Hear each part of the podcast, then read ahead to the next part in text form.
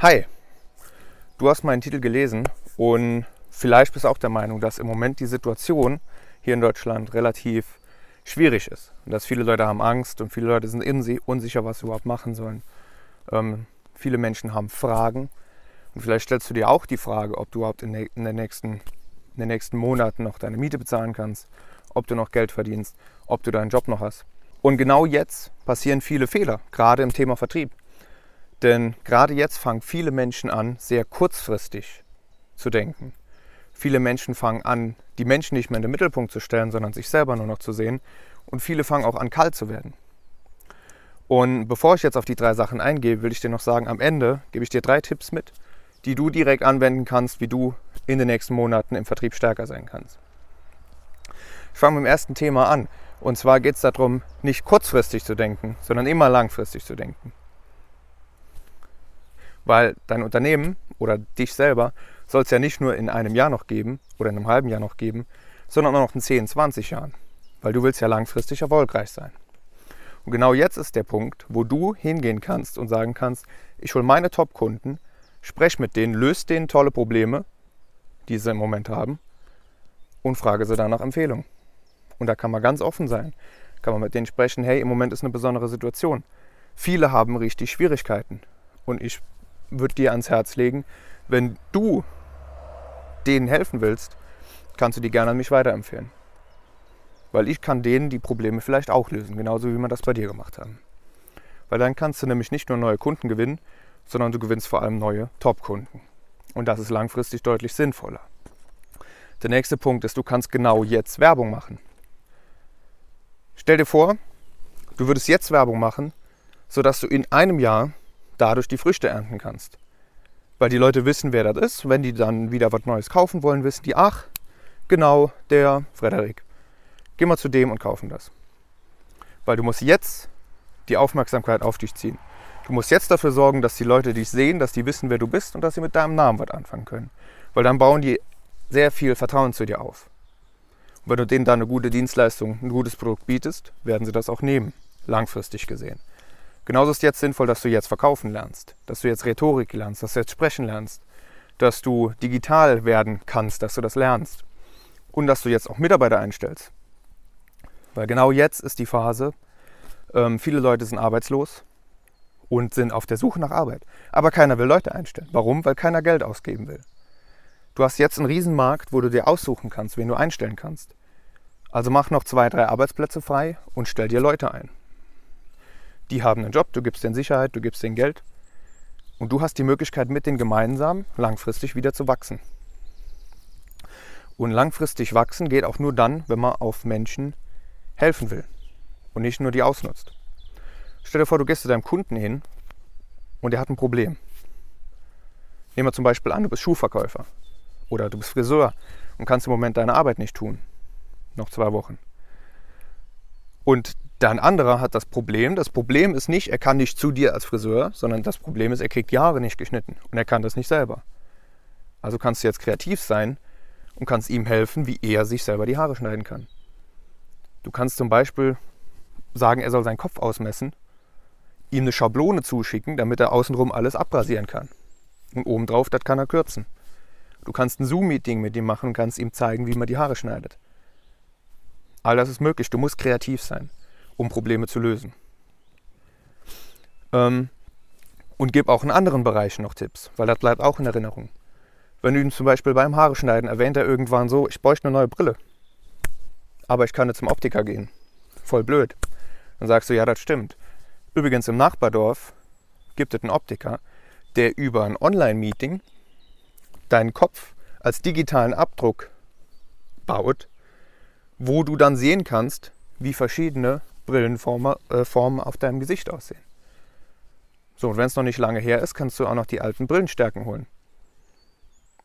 Dann hast du das zweite Problem für ihn auch noch gelöst. Und er muss nur noch da anrufen und sagen, ich würde das gern machen. Aber du bleibst in Erinnerung, weil du hast ihn drauf gebracht. Und da kann man auf den nächsten Punkt zu sehen, und zwar Menschennähe. Immer der Mensch im Mittelpunkt. Weil andere haben nun mal Angst. Ich kann mir vorstellen, dass du auch Angst hast, dass du auch Fragen hast, die du noch keine Antwort hast. War das in zwei Monaten? Ist es in vier Monaten vorbei oder nicht? Muss ich mich auf in sechs Monaten vorbereiten, dass da noch was ist oder nicht?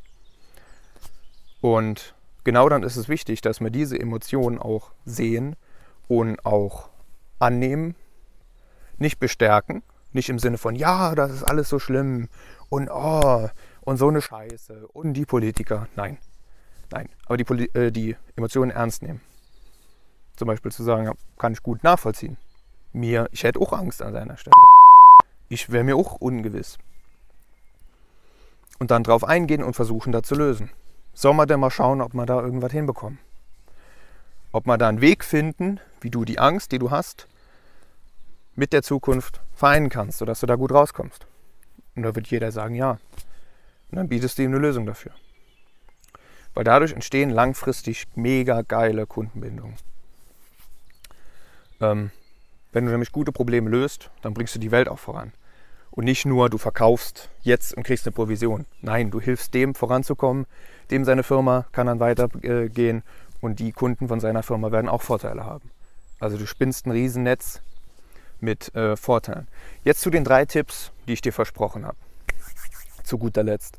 Und zwar erste Sache, geh in die Sichtbarkeit. Genau wie ich es gerade mache. Mach ein YouTube-Video. Und vielleicht sagst du jetzt, ja, ich will das aber nicht. Ich will mich nicht vor die Kamera stellen, ich will nicht in die Kamera sprechen, ich will nicht, dass man mich sieht.